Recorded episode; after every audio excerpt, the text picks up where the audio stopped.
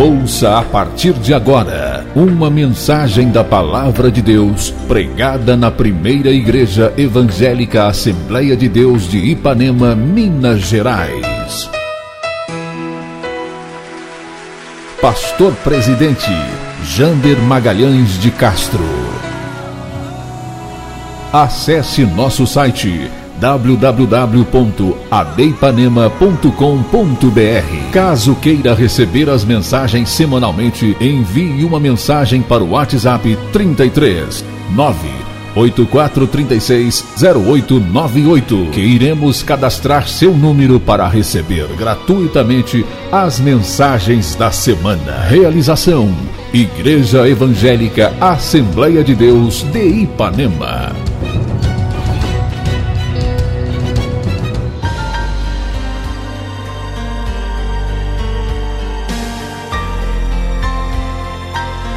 Gostaria de convidá-los mais uma vez a se colocarem em pé. Nosso companheiro Aloir vai colocar para mim o livro dos Salmos, o Salmo de número 105, o versículo 17 até o versículo de número 23. Depois, Aloir, na sequência, nós vamos para Coríntios 10, 11, depois Romanos 14, ou melhor, 15, 4. Glória a Deus. Marquinhos, está muito agudo aqui ou tá bom? Tá bom? Muito bem. Salmos, livro do Salmos, Salmo 105, versículo de número 17 até o versículo de número 23. Diz assim: Mandou adiante deles um varão que foi vendido por escravo. Como é que era o nome dele? José. Mandou, ou melhor, cujos pés apertaram com grilhões e a quem puseram em ferros. Uma outra tradução diz que uma coleira no seu pescoço. Até o tempo em que chegou a sua palavra. A palavra do Senhor o provou. Mudou o rei e o fez soltar o dominador dos povos o soltou. Fê-lo senhor da sua casa e governador de toda a sua fazenda, para seu gosto sujeitar os seus príncipes e instruir os seus anciãos. Então Israel entrou no Egito e Jacó peregrinou na terra de Cã. Os irmãos podem se assentar. Meus irmãos, é, a Bíblia, acompanhe comigo, é um estudo bíblico, então nós não vamos correr. A Bíblia, ela é um livro simplesmente maravilhoso, não dá para comparar, não tem outro livro igual. Os irmãos concordam comigo? Não tem outro livro igual, a palavra de Deus. Quando nós abrimos a nossa Bíblia no livro de Romanos, capítulo 15, versículo 4, está escrito porque alguém poderia perguntar: por que é que isso está na Bíblia? Entendeu, irmão Moisés? Por que, que puseram isso aqui na Bíblia? Olha o que, que Paulo diz aos Romanos, capítulo 15, versículo 4. Porque tudo que dantes foi escrito, para quê? Para nosso ensino foi escrito, para que, pela paciência e consolação das Escrituras, tenhamos o que? Esperança. Então, tudo que está na Bíblia foi escrito com um propósito e é para o nosso proveito é para o nosso ensino. Não tem nada na Bíblia que não seja para o nosso ensino. Bom, quando nós vamos para Coríntios, capítulo 1 de Coríntios, capítulo de número 10, versículo de número 11, nós encontramos o apóstolo Paulo dizendo assim: Olha, ora, tudo isso lhe sobreveio como figuras, e estão escritas para aviso nosso, para quem já são chegados os fins dos séculos. Paulo também justifica, dizendo: olha, todas estas coisas foram escritas, que aconteceram lá no deserto, por exemplo, se o Aloir voltar ao versículo 10, a gente vai saber por que, que Paulo está dizendo isso. Porque Paulo está dizendo: não murmureis, como também alguns deles murmuraram e morreram no deserto. Aí Paulo dizendo: todas essas coisas foram registradas, o 11, foram registradas e aconteceu lá como figura, para que vocês sejam avisados e não entrem no mesmo caminho que eles entraram. Os irmãos estão entendendo? Então, tudo que a Bíblia registra serve de aviso para nós, para nós termos posicionamentos sérios diante do Senhor. Amém, meus irmãos? Bom, o que, que o senhor quer dizer com isso, pastor? É que eu queria hoje, mais uma vez, porque já falei isso centenas de vezes, só aqui na igreja, em quase 10 anos pastoreando, já falei várias vezes. Eu quero falar um pouco hoje sobre esse personagem chamado José. Mas eu queria, queria, não quero, falar sobre ele partindo do capítulo do Salmo de número 105, porque o salmista no Salmo 105, ele ele louva a Deus por haver guardado o seu povo, é, por haver guardado o pacto com os patriarcas e por haver livrado Israel do Egito e ter cuidado deles 40 anos no deserto.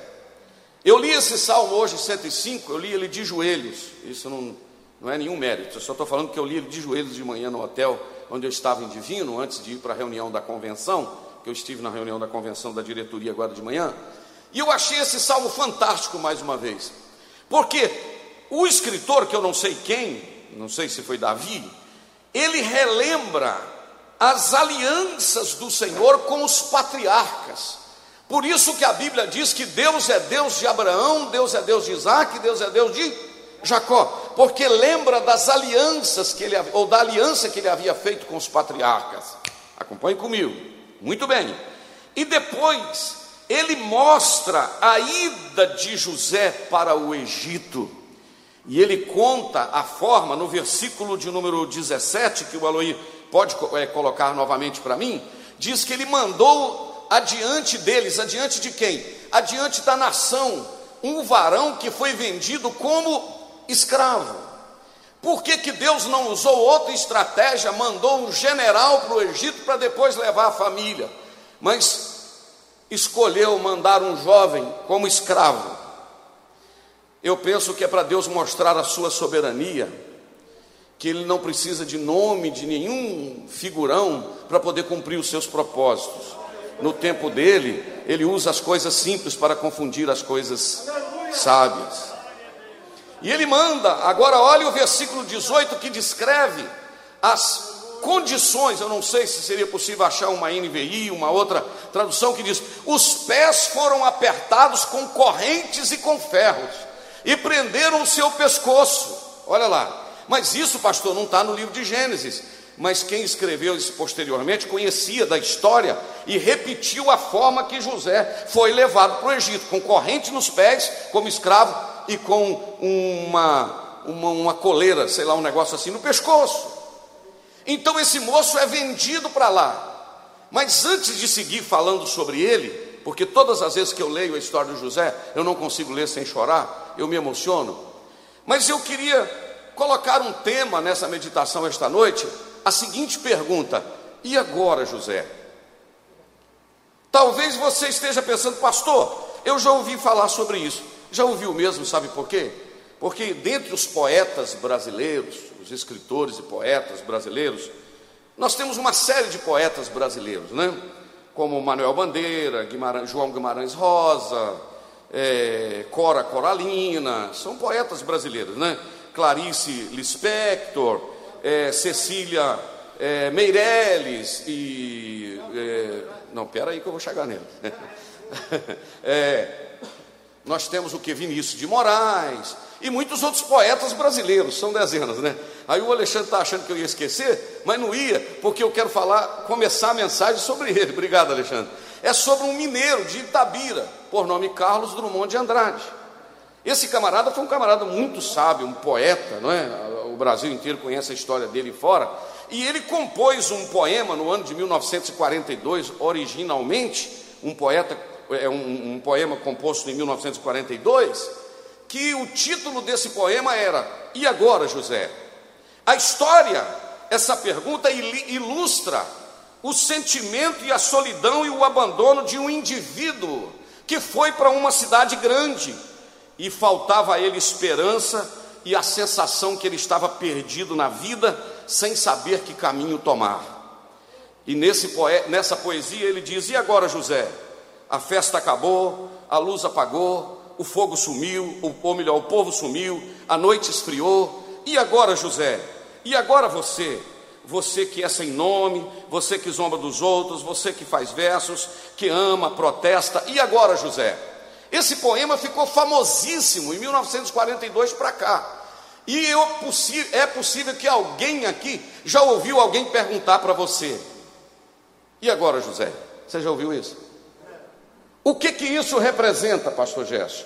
Quando tem, Marcos, uma situação difícil de resolver, automaticamente isso sai dos nossos lábios. E agora, José?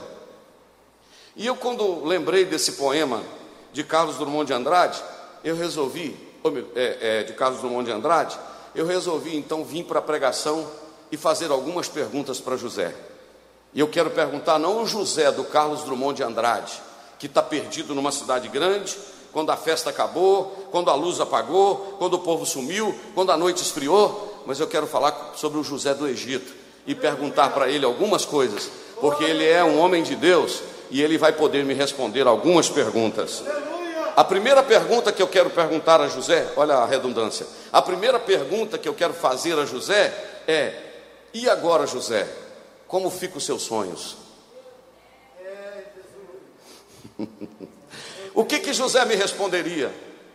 Antes dele dizer para mim como ficariam os seus sonhos, ele me responderia: Antes de responder onde ficariam os meus sonhos, eu vou te responder: é melhor você conhecer aquele que me deu os sonhos.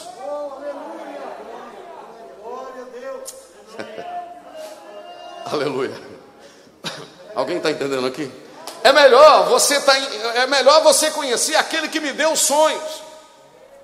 Porque quem me deu sonhos foi o Deus do meu bisavô, Abra, meu bisavô Abraão.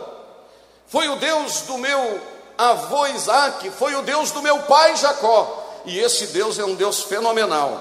Foi ele que me deu os sonhos. Então a primeira coisa que eu lhe respondo, e agora, José? Primeiro, conheça o Deus de quem me deu o sonho.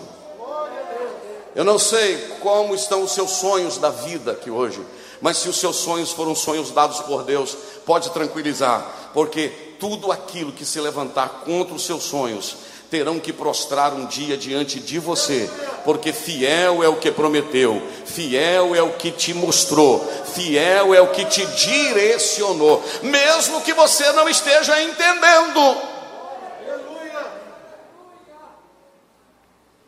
Tinha muito tempo que eu, que eu não escutava aquele hino daquela menina do cabelo enroladinho. Fica tranquilo. Deus está providenciando o seu sorriso. O Aloir é veloz demais, Aloir. Mesmo que você não esteja entendendo, não tem um pedaço que fala assim? Mesmo que você Vamos cantar um pedacinho que eu acho. Fica tranquilo, Deus está providenciando um sorriso para cada noite que você passou aflito. O seu gemido será substituído por um hino de vitória. Não cedo agora, não se limite apenas ao teu sofrimento. Deus sabe exatamente o que está fazendo por mais que hoje você não esteja entendendo. O segredo é confiar, o segredo é descansar. Tem um sorriso te esperando quando esse dia. José, Araqueme, Ossari, Calabachúria. E agora, José? Cadê os seus sonhos, José? Primeira pergunta. Primeiro, conheça o Deus que me deu o sonho, para depois você questionar o meu sonho, porque fiel é o que prometeu. Deus tem negócios com esse moço, meus irmãos. Me desculpe, irmãos, pela tosse. José, como é que que amarra esse cara?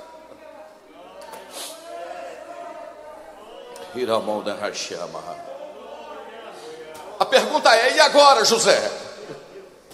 Se você tem um sonho, eles vão colocar os olhos em você, porque sonhos de Deus provocam ou provoca ciúme.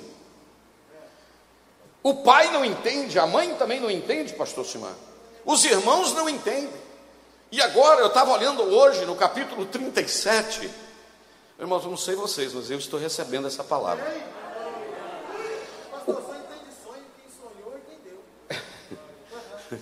então veja bem, é isso aí, pastor Alexandre. O pai sabe que ele tem um sonho, provoca ciúme nos irmãos. O pai diz: será que esse camarada, eu e a mãe, vamos curvar diante dele a lua né, e o sol, não é assim? Curvar diante dele, e as estrelas, molhos, né? Eu acho que não pode falar molhos, né? tem que falar, acho que é molhos, não sei lá. Os feixes, vou falar feixes para mim não arriscar, porque o português é um problema, né? Um ovo, dois ovos, um bolo, dois bolos, não é dois bolos. Então tem hora que minha cabeça faz um negocinho. Então, os feixes curvavam diante dele, onze. E agora o pai dele disse assim: Olha, José, os seus irmãos estão pastoreando, os seus irmãos estão cuidando do rebanho. Aloia, Gênesis 37.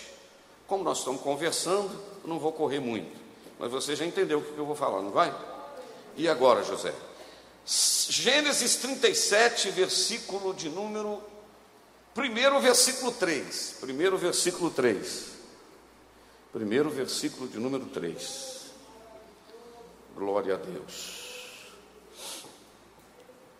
Tem gente com o coração fervendo, né? Gênesis 37, 3. Gênesis 37, 3. Jacó amava José mais que qualquer outro de seus filhos, pois tinha havido nascido, ou pois José tinha havido quando, havia nascido quando Jacó era idoso. Por isso, certo dia, Jacó encomendou um presente especial para ele, uma linda túnica. Irmãos, essa tal de túnica dava uma luta para esse tal de José.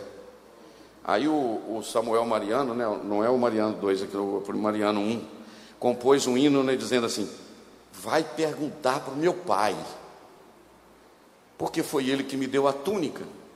Se você tem um negócio especial na sua vida e tem gente de olho com você, não discute isso não. Vai pergun manda perguntar para o seu pai. Foi ele que resolveu te dar. Não, eu vou falar de novo. Foi ele que resolveu te dar. Porque alguém vai olhar e dizer: esse menino não pode ficar com essa túnica. Vai perguntar para o meu pai. Espera aí, mas esse rapaz ficava na rua aqui jogando bolinha de bido, mais conhecido como birosca aqui na roça. Esse menino ficava não sei o que ali. Isso não, é, olha onde ele está. O que, que aconteceu com ele? A túnica, mas não pode. Vai perguntar para o pai dele, porque foi o pai dele que deu. Se Deus tem negócio com você e tem alguém de olho naquilo que Deus te deu, manda perguntar a Deus, porque foi Ele que Deus deu e é problema dele.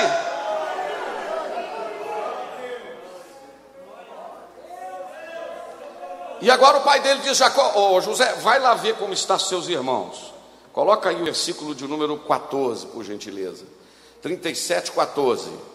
Jacó diz assim: Vá ver como estão os teus irmãos e os rebanhos, está na NVI. Disse Jacó: E traga-me notícia deles. De quem, irmãos? Dos irmãos e do rebanho. Jacó enviou, o enviou, e José viajou de sua casa ao vale de Hebron até Siquém. Versículo de número 15, por gentileza. Quando José chegou a Siquém, um homem da região notou que ele andava meio perdido pelos campos e perguntou para ele: coloca na outra tradução para mim agora na, na, Almeida, Almeida na Almeida, na é. É, e achou um varão porque ele andava errado pelo campo e perguntou-lhe o varão dizendo: Você está procurando quem? Perguntou para quem, irmãos? Para José. Perguntou para quem? E ele disse: Procurando meus irmãos. Eu não sei se eu que estou meio empolgado. Quem que esse camarada está procurando, irmãos? Os irmãos dele. Quem eram os irmãos dele? Que queriam acabar com o sonho dele, que queriam acabar com a vida dele, mas Deus mandou ele ir atrás desses que estavam querendo acabar com a vida dele. Porque a grandeza de uma obra, a grandeza de uma obra não está na, na quantidade que nós vamos ganhar com ela, mas a grandeza de uma obra está na capacidade que nós temos de nos desgastarmos por ela. Entendeu? Ele está procurando quem queria matá-lo, mas o pai mandou, então vai. Aí eu pergunto, José, como é que vai ficar esse assunto de procurar os seus irmãos? Ele iria me responder, e agora, José? Sabe o que ele iria me responder? Eu não quero nem saber o que eles farão comigo. Se o meu pai mandou procurá-los, eu vou procurá-los. Como líderes, alguém já disse assim: por que, pastor, que o senhor não exclui logo esse obreiro? Por que, que o senhor não faz isso com esse homem, faz isso com essa mulher? Por que, que o senhor... A gente dá um, um time, uma pausa e diz assim: não, pera, vamos analisar. Porque às vezes é melhor se ver livre de uma pessoa do que tentar recuperá-lo. Mas eu quero dizer que todo mundo aqui tem valor e tem alguma coisa boa. Os irmãos lembram de uma experiência que eu já contei aqui, que o pastor Josué Brandão, pastor conhecidíssimo no Brasil, contou que o pai dele era pastor de uma igreja, igreja batista, na Bahia, e tinha um irmão na igreja que era luta pura. De vez em quando o irmão provocava um problema, e eles falavam: Pastor Brandão, exclui esse homem, põe esse homem para fora, mete o um facão nele. E o Brandão dizia: Não, deixa ele aí, pastor, mas esse homem faz muita raiva em você, esse homem não produz, deixa ele aí, uma hora ele vai prestar.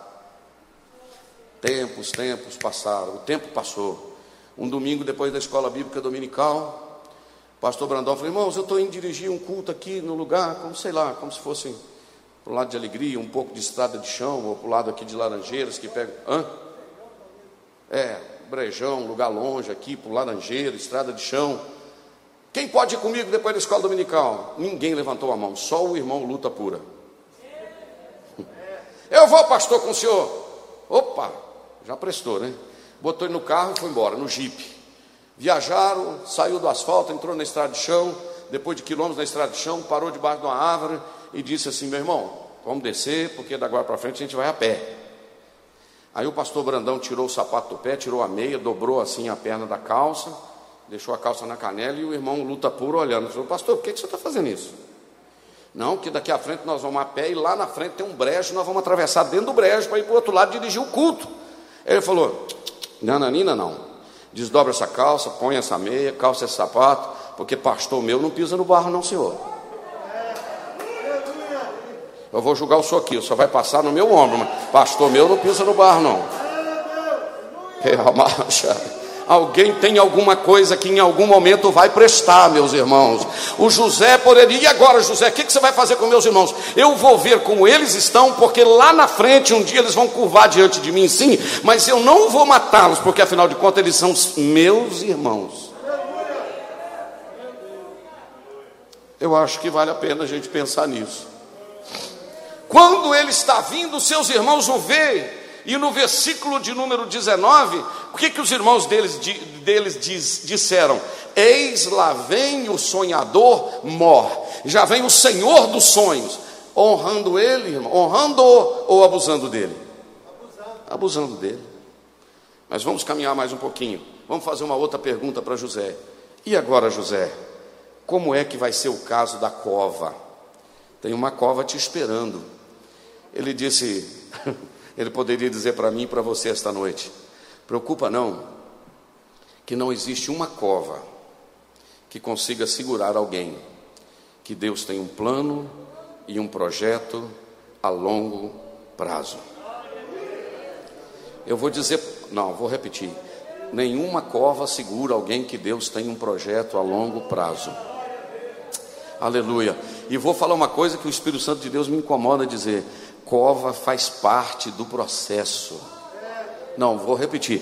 Cova faz parte do processo. É um negócio que não tem como escapar, porque é um trabalhar de Deus na vida da gente, irmãos. É um trabalhar de Deus no, é um mover que Deus tem para quê? Para que as coisas encaixem no lugar e no tempo dele. Mas vamos caminhar mais um pouquinho, já estou quase terminando, não vou demorar. Vamos terminar antes das nove já já. Marquinhos, estamos no ar aí, está tudo, tudo normal? Tudo transmissão? Glória a Deus. Que Deus abençoe os nossos irmãos que estão nos acompanhando ao vivo aqui agora. Né? Confesso que está um pouquinho cansado, mas a palavra está fervendo no meu coração. Terceira coisa, José, e agora? E agora, José? Como é que vai ficar a venda sua para o Egito? Como é que vai ficar a sua ida para o Egito? Você é sonhador, mas você agora tem uma corrente no pé e uma, uma coleira no seu pescoço, segundo o livro do Salmo 105. Aí sabe o que, é que ele vai me dizer? Eu queria que o Aloir colocasse Gênesis capítulo de número 15 para mim.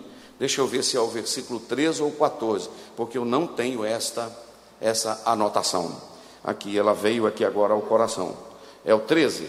13. Então disse o Senhor a Abrão: Saibas de certo que peregrina será a tua semente em terra que não é sua, e servi-los-á e aflige-la-ão por quantos anos? Por 400 anos. Deus falou isso com Abraão, meus irmãos, há muitos anos atrás, antes de José nascer. Quando José nasceu, Deus dá para ele esses sonhos, e agora Deus tem uma palavra para cumprir, que os descendentes deles iriam dele iria para o Egito para ficar lá 400 anos. Olha aqui, 400 anos. Qual é a estratégia que Deus está usando para levá-lo para lá? Permitindo que um sonhador seja vendido.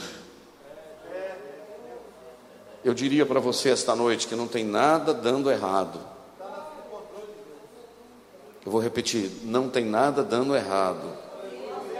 Deus tem o controle total de todas as coisas aquilo que aparentemente está dando errado, Deus está movendo na, nos bastidores da história. E José poderia, eu poderia perguntá-lo, José, e agora? Como fica? José, como é que vai ficar a sua venda para o Egito? E sabe o que, que José me responderia? Fica tranquilo, porque o assunto aqui é um assunto de uma promessa que nós ainda não estamos entendendo como é que isso vai funcionar, mas que vai funcionar, vai. Agora eu queria que o Aloir colocasse os versículos seguintes, sabe por quê? Porque ele está sendo vendido para os mercadores, sim ou não? Ele está sendo vendido para os mercadores, você concorda? Capítulo de número 37, versículo de número. Deixa eu ver qual é o versículo. O, o 27, coloca por favor. Vinde vendamo-los a esses ismaelitas e não seja que nossa mão sobre ele, porque ele é nosso irmão, nossa carne. E seus irmãos obedeceram. Obedeceu ao irmão que pediu Judá, pediu para não matá-lo, mas vendê-lo. Vendeu eles para quem, irmãos? Vendeu para quem, irmãos? Quem eram os ismaelitas, irmãos? Primos dele. Por quê, pastor? Porque Ismael também era filho de Abraão com Agar. Deus colocou ele nas mãos dos parentes. Porque no meio da tragédia, Deus sempre vai trabalhar de uma forma, Deus sempre vai utilizar alguém, Deus sempre vai mover de uma forma, porque o do, na, você pode entender que Deus tem o controle de todas as coisas. Não apresse em tomar decisões, mesmo diante de alguma coisa que você está achando que está dando errado. É melhor acalmar o coração e tomar a decisão quando o coração estiver mais sereno. Entendeu? Mais sereno. Então, ouça-me, por favor. Esta agora ele foi vendido. Mas vamos fazer uma outra pergunta para José, mais umas duas ou três e a gente já liquida. Vamos lá. José, e agora, José? Como é que vai ficar a sua situação diante da casa de Potifar quando a mulher dele está de olho em você? Você está tomando conta da casa, você tem a chave do cofre, você entra no quarto, você entra na cozinha, você entra na dispensa. Esse eunuco aí, esse Potifar, né? Essa esposa dele bonita, essa mulher bonita, você sozinho com ele, com ela aqui dentro de casa, é a grande oportunidade sua, José. Ela bate os olhos em José, se apaixona por José e diz assim: José, deita comigo. Que oportunidade que esse homem teve. Sabe o que, que José me responde? E agora, José? Sabe o que, que ele vai responder? Vou sair fora. Porque os sonhos de Deus não podem ser interrompidos pelo pecado. Não, vou repetir. Os sonhos de Deus não podem ser interrompidos pelo pecado. Deus está falando com gente aqui pela internet. Tem uma mulher de Potifar doidinho em julgar você para o chão, porque o diabo sabe do plano que Deus tem na sua vida. Quantas vezes nós assistimos isso dentro da igreja, meus queridos irmãos? Pessoas que Deus tem um plano lindo na vida de um rapaz, na vida de uma moça, um projeto missionário, um projeto de realizar a obra de Deus, e o inimigo prepara uma mulher de Potifar para dar uma rasteira nele, e ele vai na onda, porque ele, ele está vendo o momento e ele não está vendo o propósito. E eu quero te dizer que o crente não pode viver de momentos o crente precisa viver de propósitos, porque momentos passam rápidos e propósitos são duradouros. Ei, caia, macho. Falou aí, vê se você consegue aí colocar para mim, eu não sei se é o capítulo 39. E quando ele viu aquela proposta, a proposta era boa demais, mas ele respondeu para ela a seguinte frase: é, capítulo de número 39, versículo de número 12. O que que ela disse aí? Vamos ver. É, aleluia. Versículo de número 8, versículo de número 7. E aconteceu, versículo 7. Depois dessas coisas que a mulher de seu Senhor pôs os olhos nele. Presta atenção nessa palavra, pôs os olhos nele. Vamos usá-lo um linguajar bem popular e com todo respeito. Ela disse: Eu vou pegar esse camarada. Eu pego. Esse eu pego.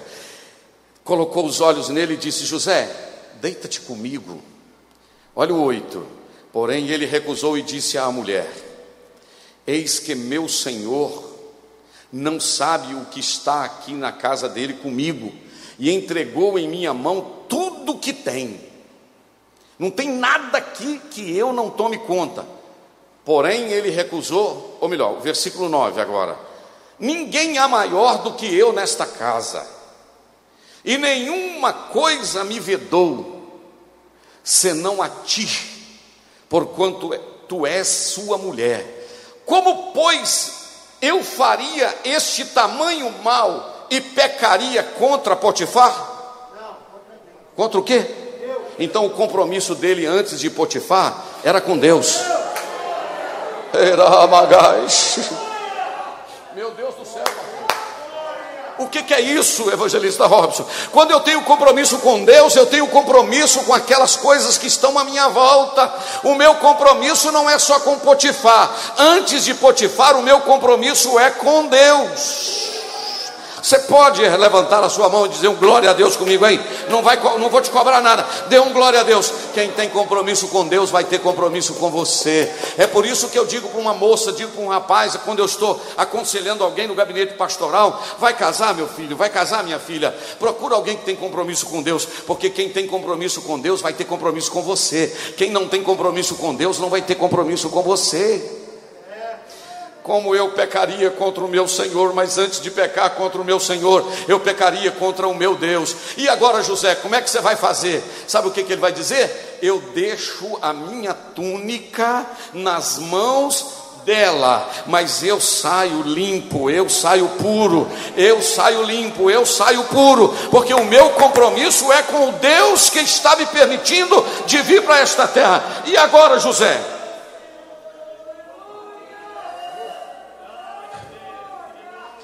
Deus me manda te perguntar esta noite, diante desta tentação, e agora, José?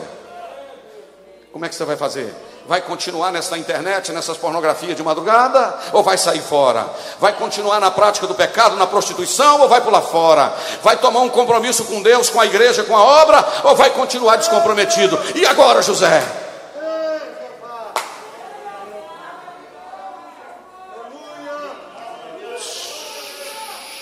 E agora, José, quando alguém, você recebe alguém no gabinete pastoral e diga, pastor, faz uma aliança comigo que eu vou dar X para pagar tal de coisa. Eu digo, muito obrigado. E agora, José, estou fora, porque eu não preciso de dinheiro de corrupção, não preciso de dinheiro de lava-jato, não preciso de dinheiro nada disso, porque Deus é o dono da obra.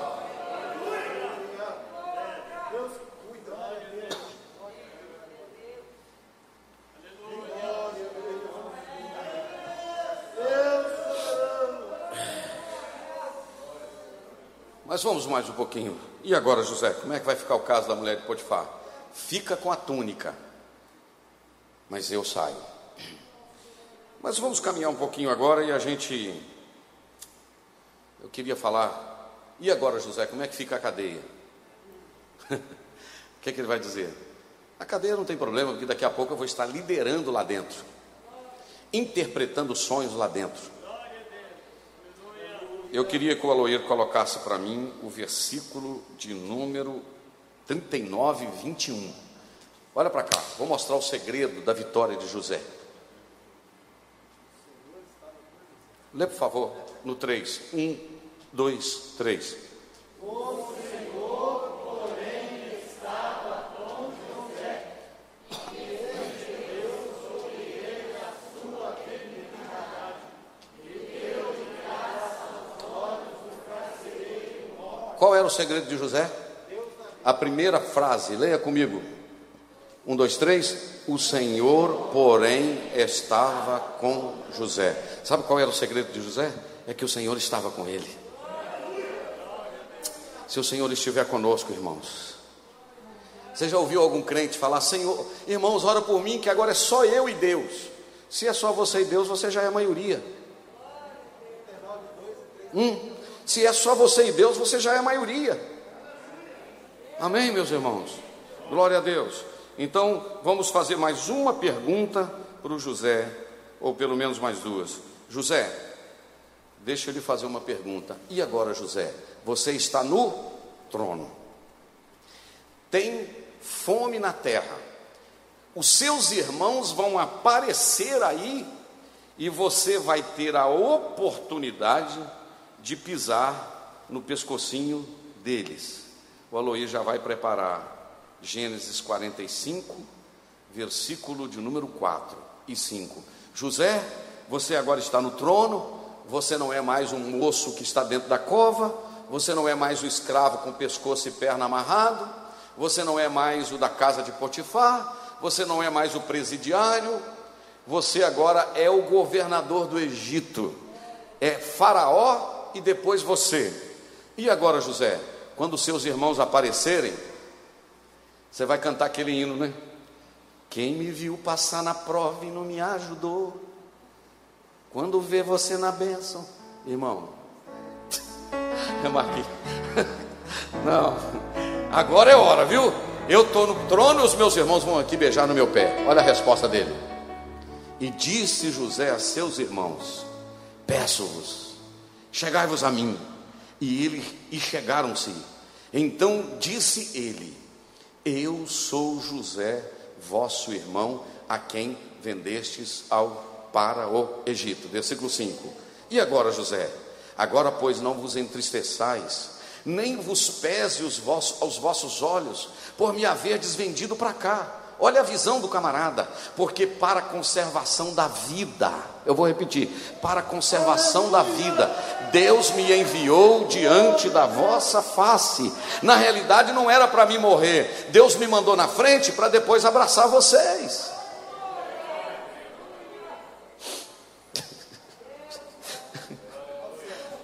Aleluia. Vamos ler o 7, vamos ler o versículo de número 7 pelo que Deus me enviou diante da vossa face para conservar a vossa sucessão na terra e para guardar-vos em vida por um grande livramento. Agora, eu vou fazer uma outra pergunta para José. José, como é que vai ficar a mágoa do seu coração? Por quê? Eu vou achar o versículo que ele entrou lá para dentro de casa e chorou. Eu falei isso no ciclo de oração outro dia é, que ele se reclusou. Me ajuda aí, pastor Simão, pastor. É o capítulo 45. Ah, tá. É o 45, 2. Veja bem. Eu vou perguntar para José o seguinte: e agora, José, como é que vai ficar a mágoa do seu coração? Você sabe por quê, irmãos? Eu preguei terça-feira passada aqui, não foi possível a transmissão. Bom, Marcos é, teve um, um, um, problema lá no seu trabalho. Um problema não, uma benção, né? Muito trabalho. É, eu preguei quantos anos dura uma mágoa. Foi uma mensagem bastante interessante um outro momento a gente pode pregar sobre isso novamente. Muita gente foi edificada. Escuta só o que eu vou lhe dizer. José, vendido, traído, é, abandonado, é, tentado, castigado injustamente com cadeia. Esse homem, irmãos, era para ter um, uma mágoa no coração, mas um negócio tão grande, um negócio tão terrível, que iria azedar a sua alma todinha. Eu vou dizer para os irmãos, isso é uma coisa muito complexa, é uma coisa muito tensa. Não é fácil, não, irmãos ser esmagado, ser traído, ser ferido, ser machucado, e fala: não, não, não, não. O ser humano, nós somos sensíveis, nós corremos o risco de guardar mágoas, guardar. Só que a gente tem que ter cuidado com isso, porque isso pode azedar o nosso coração, isso pode arrebentar com a nossa vida espiritual. E agora você pergunta a José: José, e agora? Agora eu queria que o Aloir colocasse o 45. Coloca um primeiro, coloca um. Então José não se podia conter diante de todos que estavam com ele. Veja bem, só para a gente lembrar: os seus irmãos vêm para o Egito e ele os recebe na, na casa especial, ele está na casa. E de repente, quando José chega na frente de todos os seus irmãos, e José olha para eles, e eles não sabiam que José era o seu irmão, eles achavam que ele era o governador do Egito, mão de ferro. E José estava em tempo de explodir, de vontade de dizer logo: Sou eu, seu irmão. Mas José não se podia conter diante de todos os que estavam com ele e clamou: Manda sair todo varão aqui do Egito. Ninguém ficou com ele e José se deu a conhecer os seus irmãos. Agora coloca o versículo de número 2: E levantou a sua voz com choro, de maneira que os egípcios o ouviram e a casa de Faraó o ouviu.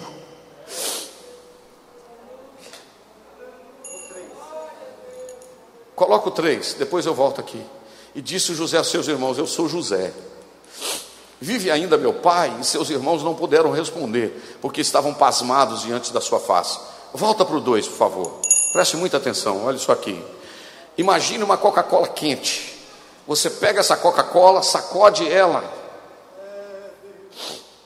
irmão Rogério, sacode e faz isso. O que, que vai acontecer, Robson? Eu imagino que quando José viu seus irmãos, quem sabe a sua carne, deu vontade de acabar com aquela raça que tinha feito tudo aquilo com ele. Mas quando ele se tranca em um lugar e ele chora, chora, que a casa de Faraó, os egípcios ouviram, chora, chora, chora, chora eu acho que ele está destampando a alma e botando tudo para fora.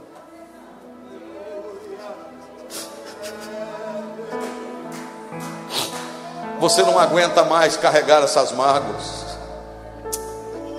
Você não aguenta mais isso. Em nome de Jesus, abre esse coração. José disse: Eu sou o irmão de vocês, pode ficar tranquilo que eu não vou matar vocês, porque eu acabei de expurgar de dentro de mim tudo aquilo que me azedava a alma. Sabe o que é isso? É quando você confessa, é quando você pede perdão, é quando você clama e diz: Deus, eu quero uma nova história na minha vida. E agora, José? E agora eu acabo de perdoá-los. Fica de pé comigo. Eu vou parar. E agora? E aí a pergunta vem para mim esta noite: e agora, Jander? O que, que você vai fazer diante disso que está te machucando? E agora, Daniel? E agora, Gerson? E agora, Alcimar? E agora, Alexandre? E agora, Ayla? E agora, Marildo? E agora, Moisés? Qual vai ser a sua reação diante de tudo que você viveu até aqui? O que, que você tem para dizer para Deus e dizer para alguém esta noite? Para Deus você diz: Eu compreendo os propósitos do Senhor e para alguém que está magoado ou você está magoado, disse: Eu libero perdão esta noite.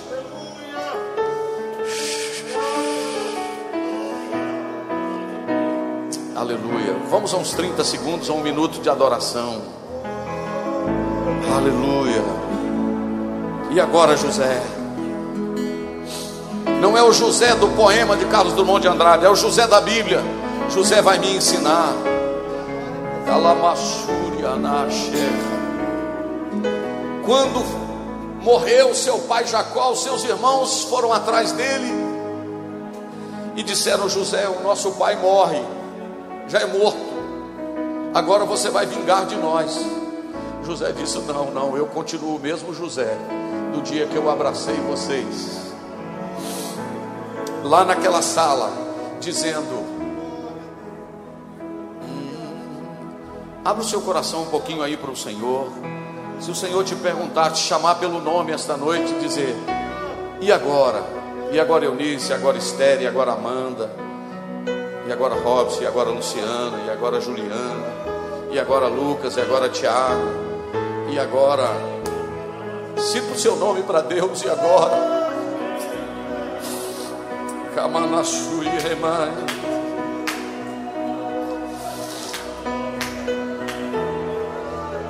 Está. Vamos cantar aquele. Está sofrendo, mas também está aprendendo, né? Está machucando, mas também está te ensinando. Então, toda promessa tem um tempo de espera. Mas Deus já decretou vitória nesta guerra. Fica tranquilo, não se desespera. Foi Deus que prometeu a promessa está de pé, somente espera. Mantenha calma, não perca fé.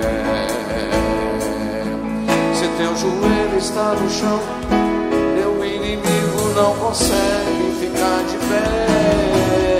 Fica tranquilo, Deus está providenciando teu sorriso para cada noite que você passou aflito.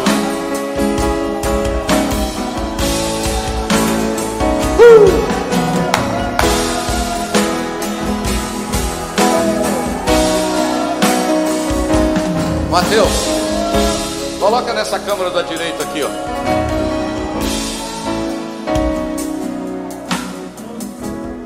Falar mais perto aqui. Tem gente nos acompanhando, tem gente do Rio Grande do Sul aqui dizendo: Estou sentindo a glória de Deus aqui dentro da minha casa. O Senhor me manda te perguntar: e agora, José? Como é que você vai fazer com isso? Vai perdoar ou vai continuar carregando a mágoa? Por causa das críticas, por causa da desvalorização que estão dando a você, você vai abandonar o ministério, vai julgar tudo para o ar. E agora? Takasu Mereamassuya. E agora, por causa das decepções, das incompreensões, você vai abandonar tudo? Ou vai levantar a mão esta noite, a cabeça e dizer: Não, eu vou continuar, eu vou prosseguir.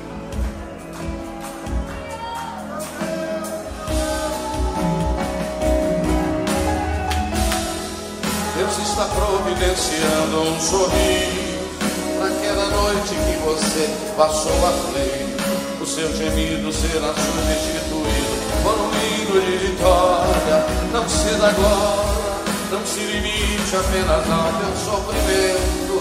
Deus sabe exatamente o que está fazendo.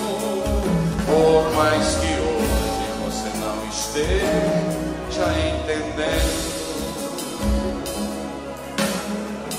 segredo é confiar.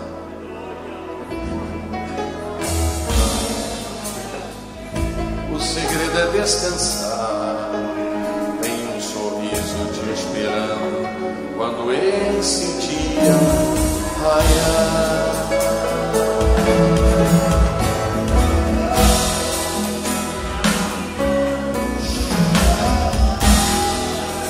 Louvado seja o nome do Senhor.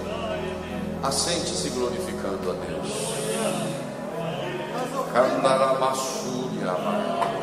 Os nossos diáconos cooperadores vão servir ao Senhor com ofertas e dízimos. Hum.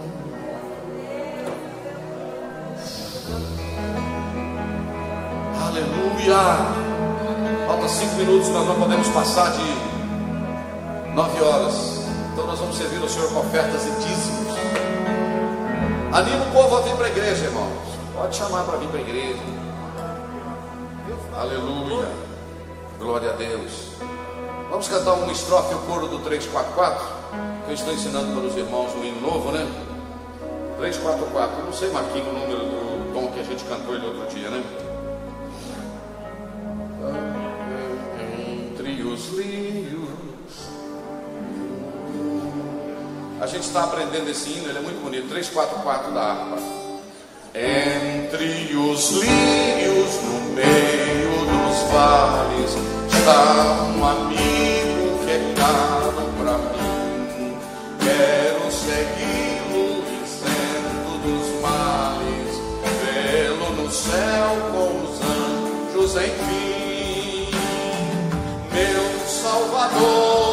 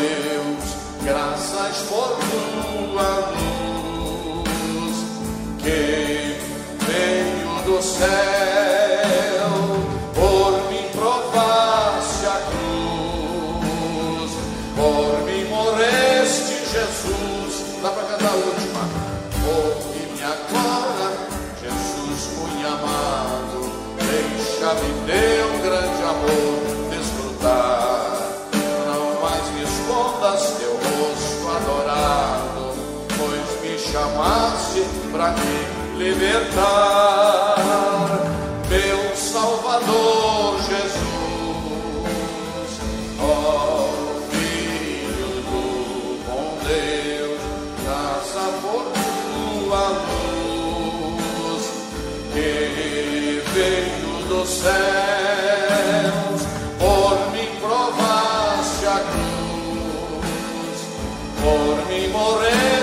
Jesus.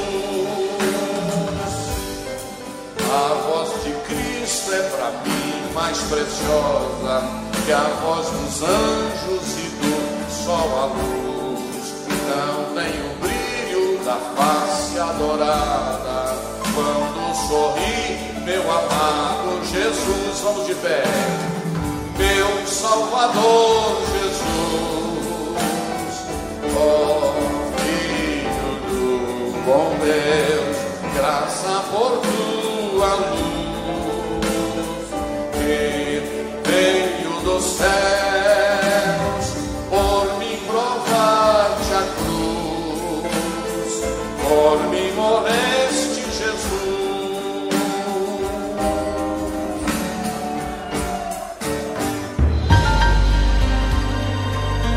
Você ouviu uma mensagem da Palavra de Deus pregada na primeira Igreja Evangélica Assembleia de Deus de Ipanema, Minas Gerais. Pastor Presidente Janer Magalhães de Castro.